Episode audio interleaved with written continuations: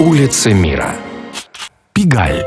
Знаменитый парижский квартал Пигаль, расположенный вокруг одноименной площади, уже давно завоевал репутацию главного французского центра развлечений для взрослых.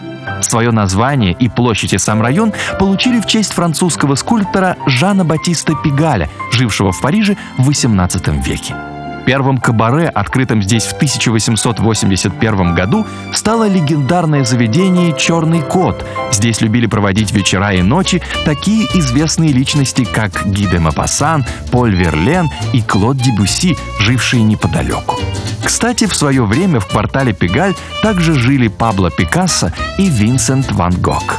Не менее известное, чем «Черный кот» кабаре «Мулен Руж», ставшее одним из символов Парижа, было открыто здесь в 1889 году, а к началу 20 века в районе Пегаль появились десятки кабаре, баров и борделей, завлекавших яркими неоновыми вывесками тысячи горожан и туристов, любителей запретных развлечений.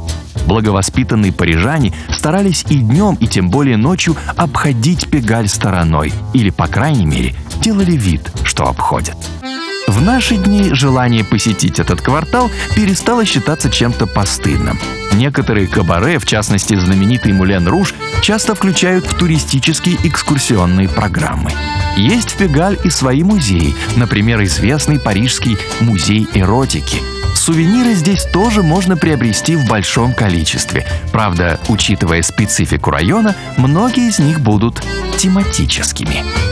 Париж. Пигаль. Улицы мира. На радио Монте-Карло.